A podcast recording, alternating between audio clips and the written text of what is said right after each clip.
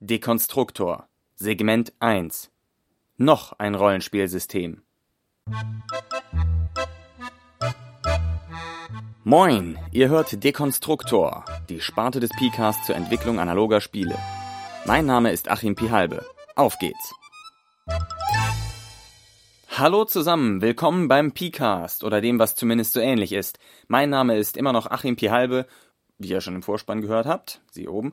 Und ihr hört gerade eine Auskopplung aus meinem PCAST. Ich dachte mir nämlich, es hat nicht jeder, der den PCAST hört, Interesse daran, auch einen Podcast über Spieleentwicklung zu hören, was es so für Mechaniken gibt, wie die miteinander interagieren können, was man beim Design beachten muss und so weiter und so fort. Ich dachte mir, das ist was für Leute, die es wirklich interessiert, die vielleicht auch selber Ambitionen haben, etwas zu designen.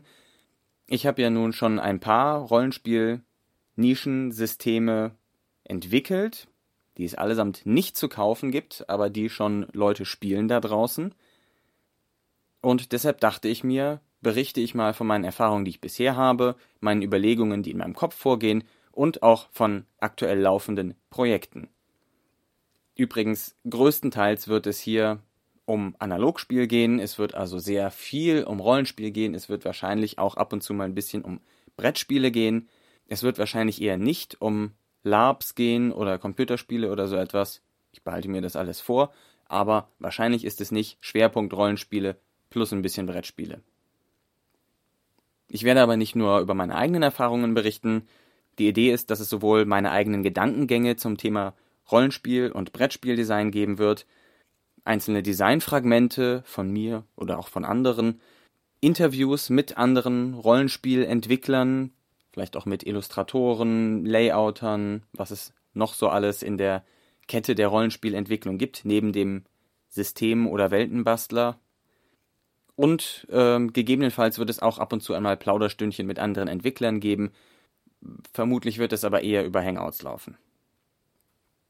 Ihr habt schon gehört, der Name dieser Auskopplung lautet vorerst Dekonstruktor.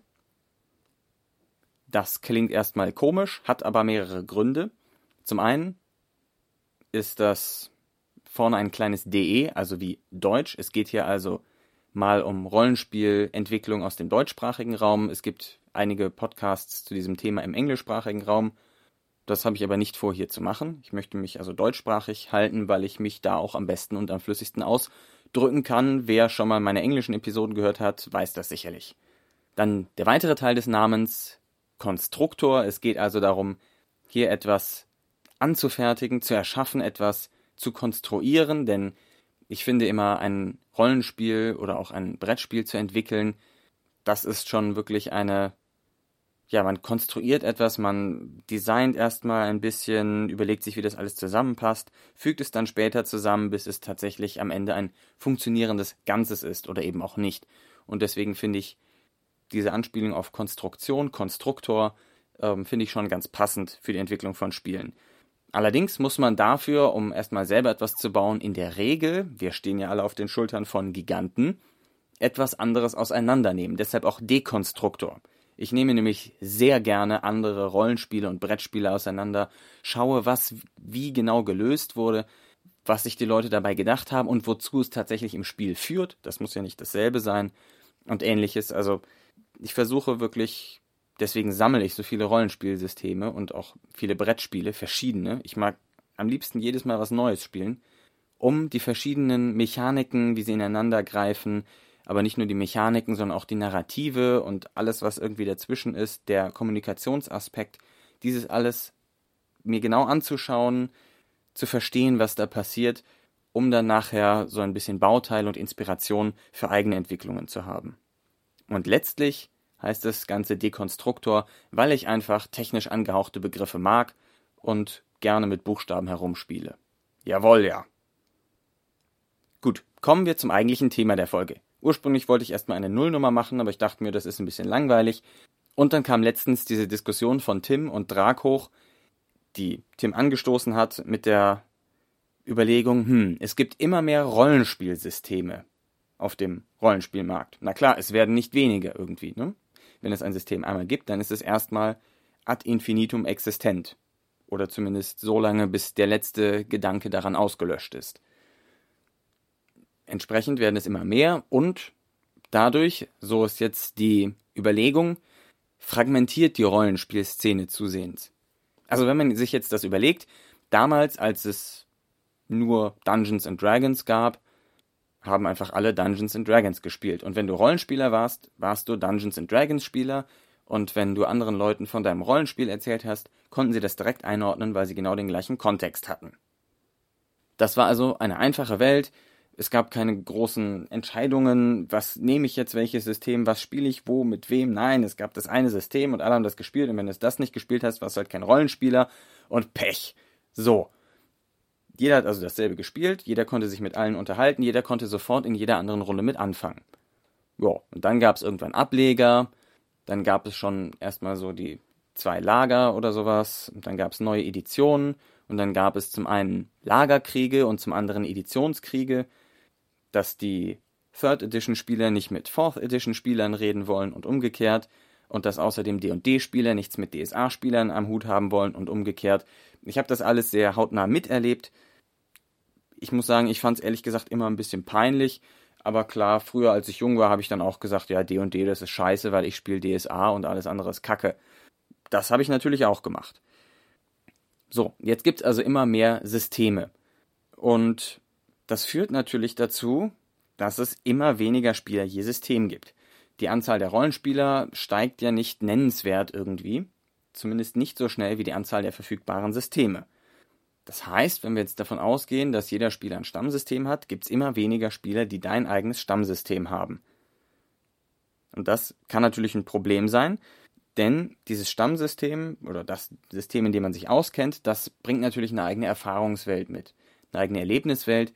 Und wenn die von möglichst vielen Leuten geteilt wird, dann kann man sich sehr oft mit anderen Leuten darüber unterhalten. Das heißt, man kann dann sagen, hey du, ja, damals, als wir dem Basilisken in der Wüste begegnet sind. Ach, ihr seid einem Basilisken begegnet. Oh, tolles, wie habt ihr das denn gemacht? Und seid ihr da nicht alle zu Stein erstarrt? Und dann kann man sich halt sofort auch über solche Spezialthemen unterhalten und austauschen. Und ach, ihr wart schon Stufe 5 und hattet einen Spiegel dabei, super Sache.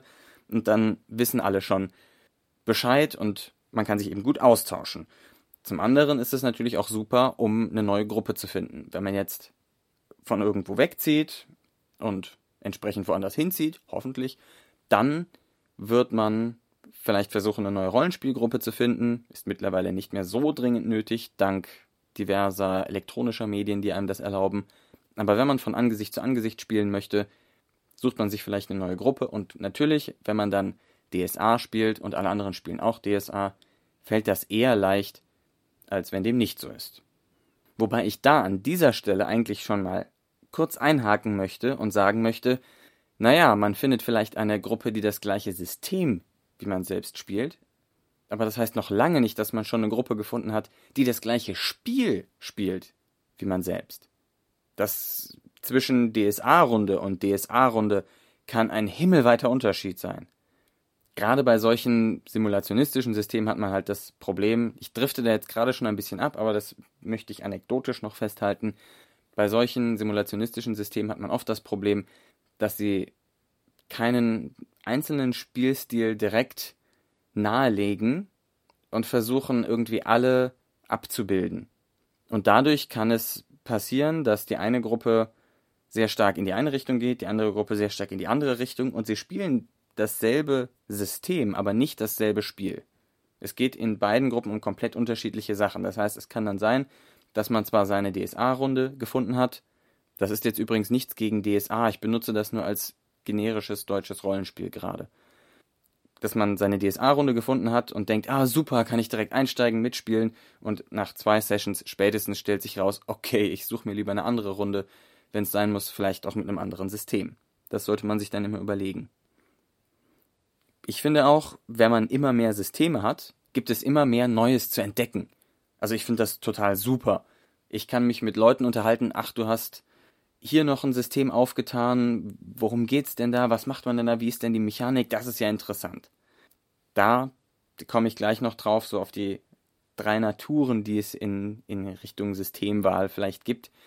Ähm, da bin ich definitiv die Sammlernatur und ich freue mich immer, wenn ich neue Systeme kennenlerne und erfahren kann, worum es da geht und was da wie anders gelöst ist. Und immer mehr Systeme haben eben auch den Vorteil, dass sie immer besser abgestimmt sind auf die eigene Gruppe. Also, die meisten sind natürlich nicht auf die eigene Gruppe abgestimmt, aber in der Vielzahl von Systemen, die wir verfügbar haben, findet sich doch wahrscheinlich eins, was ziemlich genau schon mal zu dem passt, was die Gruppe spielen möchte. Oder zumindest was ein System ist, was die Gruppe ziemlich genau spielen möchte. Das heißt, wenn man sich mit einer Gruppe von Leuten zusammensetzt und sagt, ja, wir wissen, was für eine Art von Spiel wir haben wollen. Und jetzt suchen wir, welches System uns das liefert. Dann wird es natürlich einfacher, wenn es viel mehr Systeme gibt. Das ist also eine Frage der Herangehensweise. Komme ich von ich kann System X und möchte das jetzt anwenden, dann sind viele Systeme schlecht. Wenn man aber von der Richtung kommt, ich habe folgende Anwendung und suche mir dafür jetzt ein System, dann sind viele Systeme praktisch. Da gab es, wie gesagt, zu diesem Thema auch eine längere Diskussion, ich glaube zum Teil auf Google Plus, zum Teil auf Drags Blog. Und was da am Rande noch auftauchte, sind, dass es in diesen Geschmackskriterien, welches Spiel man denn eigentlich haben möchte, vielleicht ungefähr drei Dimensionen gibt. Das eine ist der Fluff, das andere ist der Crunch, kennen wir alles, und das dritte ist die Intention. Der Fluff ist also, welche Worte, welche Bilder, welche Geräusche, Gerüche und so weiter benutze ich zur Beschreibung meiner Spielwelt. Ja, benutze ich irgendwie so mittelalterlich gefärbtes Vokabular, Burgen und Ritter und Pest und Könige und sowas? Oder benutze ich Raumschiff und Plasmaschild und Warp Drive, um meine Welt zu beschreiben? Das sind, das ist eigentlich nur Fluff. Das ist, wie ich die Objekte, mit denen ich das Spiel gestalte, anmale. Die meisten Spiele kann man aus einer Kulisse herausreißen und mit ein bisschen Nachdenken in eine andere Kulisse hereinstopfen. Also die meisten Space Operas könnte man wahrscheinlich auch als mittelalterliche Geschichte erzählen und umgekehrt. Das ist also der Fluff, die Farbe, wie es aussieht, welche Bilder im Kopf entstehen. Dann gibt es noch den Crunch. Das ist, mit welcher spielerischen Abbildung möchte ich interagieren? Wie möchte ich, dass die Zahnräder im Spiel ineinander greifen? Bin ich eher so ein Mensch, der gerne viele Würfel würfelt oder einfach drauf los und bang, bang, bang, ich mache das schon und setze meine Gummipunkte ein oder will ich das ganz genau simulieren? Das sind also verschiedene Arten, wie man an den Crunch rangehen kann, an das tatsächliche mechanische System, was im Hintergrund des Spiels wirkt. Da gibt es also auch unterschiedliche Geschmacksrichtungen, wer gerne was hätte.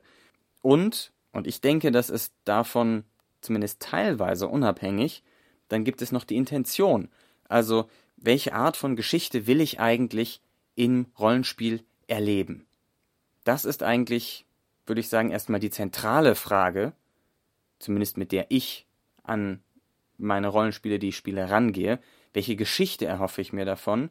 Und dann schaue ich sekundär, ob denn zum Beispiel auch der Fluff dazu passt. Ich glaube, der Fluff, der ist relativ austauschbar. Das soll jetzt nichts gegen gute Beschreibungen sein, aber man kann eben die gleichen Geschichten in unterschiedlichen Kulissen erzählen. Problemlos. Und man kann gleichsam auch in der gleichen Kulisse die unterschiedlichsten Geschichten erzählen. Was ich also hier denke, ist, der Fluff, den kann man im Grunde frei wählen, darüber sollten sich die Spieler so einig werden. Die Intention ist eigentlich der Kernaspekt. Da müssen sich die Spieler einig sein, wenn sie nicht aneinander vorbeispielen wollen. Und dann gibt es den Crunch. Da ist es schön, wenn die Spieler sich da halbwegs einig sind, aber wichtig am Crunch ist eigentlich, dass er die Intention unterstützt. Es gibt viele Systeme, bei denen der Crunch die Intention nicht blockiert. Aber ich denke, es wäre wichtiger, dass der Crunch die Intention unterstützt, dass ich also eine Mechanik, ein Regelwerk habe, die mir hilft, die Art von Geschichte zu erzählen, die ich erleben möchte, die mich das nicht nur einfach tun lässt, sondern mich dabei aktiv unterstützt. Das ist ein Problem vieler Universalsysteme, ich weiß nicht ob aller Universalsysteme, aber zumindest vieler Universalsysteme, die haben Mechaniken für alles und die Unterstützung bei einem Erzählen einer speziellen Geschichte, einer speziellen Art von Geschichte, die fällt dann meist sehr mager aus da habe ich dann tatsächlich eher das Gefühl, dass die Mechaniken, der Crunch auf die Kulisse hin optimiert wurde, auf den Fluff, dass man also sagt, ich will Regeln haben, die meine Vorstellungen, die Farbe, mit der ich das angemalt habe, abbildet, die also ein Raumschiff abbildet. Na gut, das ist diese eine Dreiteilung. Ich habe aber noch eine andere Dreiteilung. Wenn wir nämlich wieder zurückkehren auf das ursprüngliche Thema, nämlich noch ein Rollenspielsystem, dann bin ich der Meinung, dass es in Hinsicht auf die Wahl der Rollenspielsysteme im Wesentlichen so drei Einstellungen gibt. Da gibt es zum einen den Eintaucher. Der nimmt sich sein eines System, der hat eins gefunden, was ihm gut gefällt, und da taucht er ein und davon will er alles haben, da fühlt er sich zu Hause, das ist sozusagen seine zweite Heimat. Da fühlt er sich wohl, er braucht nichts anderes, ihm reicht das als sein Spektrum. Für den ist es natürlich schlecht, wenn es immer mehr Rollenspielsysteme gibt und vielleicht auch eben immer mehr Spieler von seinem System abwandern hin zu anderen. Wobei ich da noch anmerken möchte, dass ja, dass man ein System spielt, nicht ausschließt, dass man auch ein anderes System spielt. Wichtige Erkenntnis. Dann gibt es noch die Pragmatiker. Die sind also schon offen gegenüber anderen Rollenspielsystemen, aber die suchen ein Rollenspielsystem für das Spiel, was sie haben wollen. Ne? Also die haben eine Intention, schauen sich den Rollenspielmarkt an und sagen dann, aha, das passt zu meiner Intention, das nehme ich mir, das spiele ich, solange bis ich eine andere Intention habe mit meiner Gruppe zusammen und dann spielen wir was anderes. Das sind die Pragmatiker, die suchen also, welches Spiel passt, das spiele ich, bis ich fertig bin, dann suche ich mir ein neues, was zu meinem neuen Bedürfnis passt. Und dann gibt es noch die Kategorie von Leuten, zu denen ich mich wohl zähle, die Sammler die nämlich einfach neugierig sind, immer neue Erlebnisse ausprobieren wollen und auch andere Lösungen ausprobieren wollen. Wie kann man diese Art von Geschichten noch abbilden? Wie kann man die Sachen interagieren lassen und so weiter? Und die vielleicht auch ein bisschen lernen zur eigenen Anwendung. Ich wies ja schon darauf hin, dass das Dekonstruktor im Titel davon kommt, dass ich gerne andere Rollenspielsysteme oder generell auch Brettspiele oder generell Gesellschaftsspiele auseinandernehme, um daraus Erkenntnisse zur späteren eigenen Verwendung in eigenen Kreationen zu schöpfen. Jetzt mag man natürlich einwenden, naja, aber irgendwie sind denn nicht langsam mal alle Rollenspielsysteme geschrieben? Kann man nicht eigentlich nur noch am Schaden des Kurzschwertes drehen und das war's? Ich denke nein. Ich denke, es gibt sehr viele Freiheitsgrade von Rollenspielen wollen wir mal gar nicht davon reden, wie viele Möglichkeiten es gibt, einen Text zu geben, wenn man von 100.000 Zeichen und 27 Möglichkeiten je Zeichen ausgeht. Ähm, da werden wir natürlich nie fertig, alle Rollenspiele zu designen, die 100.000 Zeichen haben. Aber ich meine hier natürlich eher abstrakte Konzepte als so etwas wie die plumpe Ausformulierung. Also zum Beispiel das Thema. Das ist sicherlich der, der Klassiker. Ne? Worum geht es eigentlich bei meinem Rollenspiel? Welche Umgebung habe ich, in welcher Kulisse spiele ich, ist das eben Weltraum oder Fantasy mit atomverseuchten Außerirdischen oder ist das Unterwasser, Primal, Punk oder was weiß ich. Also da kann man natürlich kulissenmäßig, kann man sich diverse Knoten ins Gehirn denken und findet auf jeden Fall eine Kulisse, die noch nicht da war.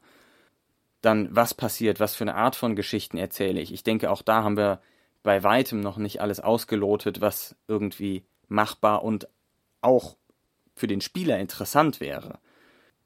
Und letztlich auch die Frage, warum sollte ich das spielen, die kann man sich auch durch den Kopf gehen lassen. Spiele ich zur rein seichten Unterhaltung oder will ich etwas über die menschliche Psyche lernen oder was möchte ich eigentlich in dem Spiel erreichen sozusagen? Natürlich will ich irgendwie Unterhaltung haben, aber was bedeutet Unterhaltung in dem Zusammenhang? Deswegen gibt es ja die Sparte der Beer and Pretzels Rollenspiele, die eben sich als Zweck geschaffen hat, naja, dass man das vielleicht leicht angeheitert spielt und auf keinen Fall ernst nimmt und das nur leichte Slapstick-Unterhaltung ist oder so. Und dann kann man sich natürlich als nächstes den Text, ich erwähnte ihn ja oben schon, nochmal anschauen. Da kann man auch viel variieren. Den Umfang, das ist das Erste, was mir einfällt.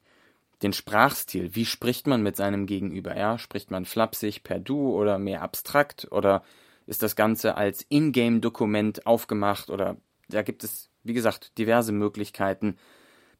Die Einstiegshürde, für, vor die man den Spieler setzt. Man kann natürlich allgemein sagen, man möchte eine möglichst niedrige Einstiegshürde nehmen, damit viele Leute das spielen und damit sich niemand abgeschreckt sieht. Aber vielleicht will ja auch jemand ein besonders kompliziertes Spiel schreiben um es elitär sein zu lassen oder um damit die Gruppe stärker zusammenzuschweißen. Ryan Macklin hatte da Vincent Baker mal unter Verdacht, wenn ich mal gerade hier aus dem Nähkästchen plaudern darf, dass das äh, die Grundlage hinter der HX-Mechanik von Apocalypse World war. Und dann gibt es natürlich noch den Formfaktor des Textes. Habe ich das klein aufgemacht, also zum Beispiel eine faltbare Visitenkarte, das wäre eine sehr kleine Aufmachung, oder mache ich es groß auf als ledergebundenen DIN A4 Tome of weiß ich nicht was. Veröffentliche ich das Ganze digital oder analog. Und natürlich gibt es noch mehr Möglichkeiten. Also ich habe jetzt erstmal Text, aber man kann das Ganze natürlich auch als Audio vertonen. Das ist zum Beispiel etwas, das mir nahe liegen würde. Oder als Video aufmachen. Da gibt es zum Beispiel für Our Last Best Hope Intro-Videos, nach deren Genuss man, glaube ich, schon so fast das ganze Spiel spielen kann. Und es sind sicherlich auch noch andere Varianten denkbar, wie man Rollenspiel erklären kann. Vielleicht schafft es jemand, ein Rollenspiel nur mit Piktogrammen zu erklären oder ähnliches. Da gibt es also diverse Möglichkeiten. Dann auf jeden Fall die Mechaniken, klar. Da möchte ich jetzt aber gar nicht im Detail drauf eingehen. Aber da kann man sich auch anschauen, wie viele Subsysteme habe ich denn, wie interagieren die, sind die vielleicht modular, wie spezifisch sind meine Mechaniken, sind die ganz konkret auf ganz bestimmte Sachen ausgelegt oder sind die mehr allgemein ausgelegt, dass sie ein ganzes Spektrum von Aktivitäten abdecken. Wie setze ich durch meine Mechaniken die Betonung im Spiel? Wie forciere ich dadurch bestimmte Sachen? Wie entwickelt sich das Spiel weiter? Also oft entwickelt sich ja einfach der Charakter weiter, indem er stärker wird. Aber es sind ja auch andere Sachen denkbar, dass sich das Spiel zum Beispiel emergent, also aus den Regeln heraus, ohne dass es explizit irgendwo dasteht oder von jemandem so gesteuert werden muss, in eine bestimmte Richtung bewegt, eine bestimmte Wendung nimmt oder etwas ähnliches. Da ist, glaube ich, noch viel unbeackerter Boden, wo man viel rausholen kann. Und wenn wir schon dabei sind, der Innovationsgrad, da kann man sich natürlich auch auf einer beliebigen Skala irgendwo ansiedeln. Man kann entweder eine komplette Neuentwicklung machen oder nur einen Tweak oder so Hausregeln eines bestehenden Systems. Das würde ich auch schon Rollenspielentwicklung nennen. Oder man kann natürlich einen Hack machen, indem man sagt, ja, ich nehme jetzt dieses System und passe das auf ein leicht anderes Spiel an. Und das sind ja auch alles Variablen, die man hat und dazwischen gibt es sicherlich noch viele weitere Ecken zu erkunden. Und letztlich, sonst wird Drag mich rügen, dass ich das vergessen habe, kann man das auch wegen der Lizenz machen. Man hat ja die Möglichkeit, ein Rollenspiel unter sehr viele verschiedene Lizenzen zu stellen und man könnte sich jetzt zum Beispiel sagen, ich habe ein Rollenspielsystem geschaffen, von dem ich möchte, dass es jeder immer benutzen kann, auch zu kommerziellen Zwecken oder lieber nicht zu kommerziellen Zwecken oder wovon die Leute auch keine Abwandlungen machen sollen oder doch oder keiner soll das haben außer ich oder was weiß ich. Also da gibt es ja alle möglichen Lizenzen und auch das kann ja vielleicht ein, ein Grund sein, ein bestimmtes Rollenspiel zu entwickeln. Fragt Drag mal danach. Und jetzt sind wir aber noch beim letzten Punkt, den ich kurz ansprechen möchte, bevor diese Episode denn sich dem Ende neigt. Wir sind ja schon ganz schön lange dabei. Warum sollte man denn überhaupt ein Rollenspiel entwickeln? Und da sind mir ehrlich gesagt nicht so viele Gründe eingefallen. Also, der erste Grund, der einem natürlich sofort einfällt, ist das Geld. Weil alle Rollenspieldesigner total reich werden. Oder so ja, also natürlich kann man auf Basis von ich will Geld verdienen Rollenspiele entwickeln. Das funktioniert auch für manche Leute. Meistens muss man dazu auf Englisch schreiben. Ich weiß nicht, ob das auch auf Deutsch geht. Ich glaube, bei DSA oder so haben das schon ein paar Leute geschafft. Aber das sollte vielleicht nicht der alleinige Grund sein und insbesondere für Enthusiasten und Nischenentwickler ist das vielleicht nichts dann kann natürlich auch ein Grund sein, dass man ein System sich optimal anpassen möchte. Man möchte das optimal an die eigenen Bedürfnisse angepasste System. Das werde ich nur niemals finden, weil meine Bedürfnisse sich andauernd ändern. Aber vielleicht ist das für einige der Grund. Ich will endlich das System, mit dem ich mein Spiel so spielen kann, wie ich es will. Und wenn ich das habe, bin ich zufrieden und dann brauche ich kein anderes System mehr. Das wäre sozusagen der Pragmatiker oder vielleicht sogar der Eintaucher. Dann, wie gesagt, die unterschiedliche Lizenzierung kann ein Grund sein, ein Rollenspiel zu entwickeln. Es kann auch sein, dass man sich beweisen will. Gerade im Schwung der Indie-Rollenspielwelle ist das ein häufig geäußerter Verdacht, dass manche Leute ein Rollenspiel nur entwickelt haben, weil das dazugehört in der Indie-Szene, dass man auch mal sein eigenes Rollenspiel entwickelt hat, weil das ja jetzt so einfach ist und weil das trendy ist und weil das eben alle machen.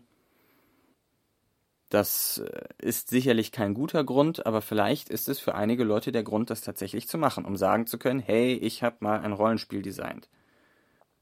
Dann gibt es natürlich noch den eigentlich wichtigsten Grund, man hat einfach Spaß am Entwickeln von Rollenspielen.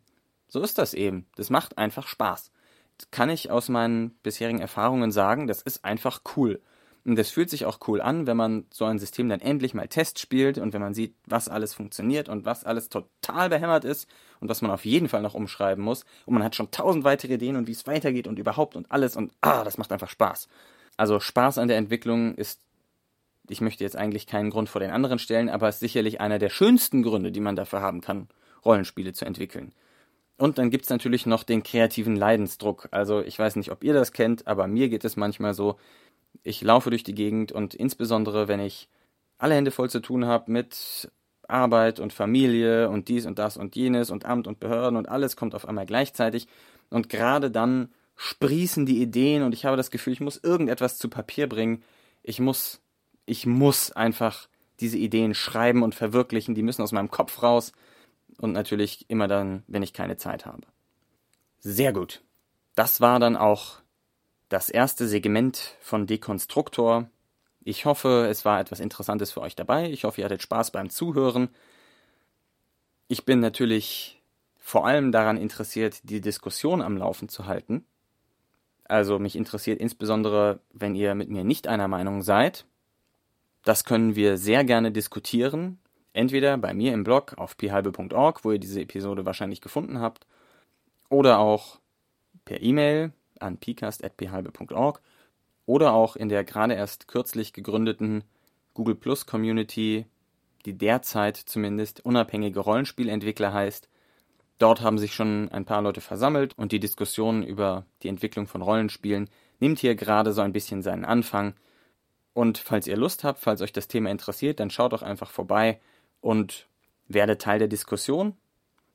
Für die Community haben wir da noch einiges vor, denn ich denke, das Wichtigste an Rollenspielentwicklung ist, dass man sich zusammensetzt, dass man sich unterstützt, dass nicht jeder nur für sich alleine designt. Klar, anfangs vielleicht schon, aber dass man zur Inspiration, zum Erfahrungsaustausch und auch für Testspiele und andere Unterstützung sich mit anderen austauscht. In diesem Sinne, ich freue mich auf eure Kommentare und Anmerkungen. Vielen Dank, dass ihr bis hierhin zugehört habt. Vielleicht hört ihr auch noch den Rest, passiert nicht mehr viel. Ich wünsche euch noch einen schönen Tag, macht es gut und bis demnächst. Danke fürs Zuhören. Ich freue mich über Anregungen, Kommentare und Kritik auf pihalbe.org oder direkt an pcast.pihalbe.org. Und wie immer, frohes Weiterentwickeln. Analogspieler.de Spiele auf die Ohren. Ihr hört gerade eine Auskopplung aus meinem Pcast. Ich dachte mir nämlich, naja, es hat nicht jeder, der den Pcast hört,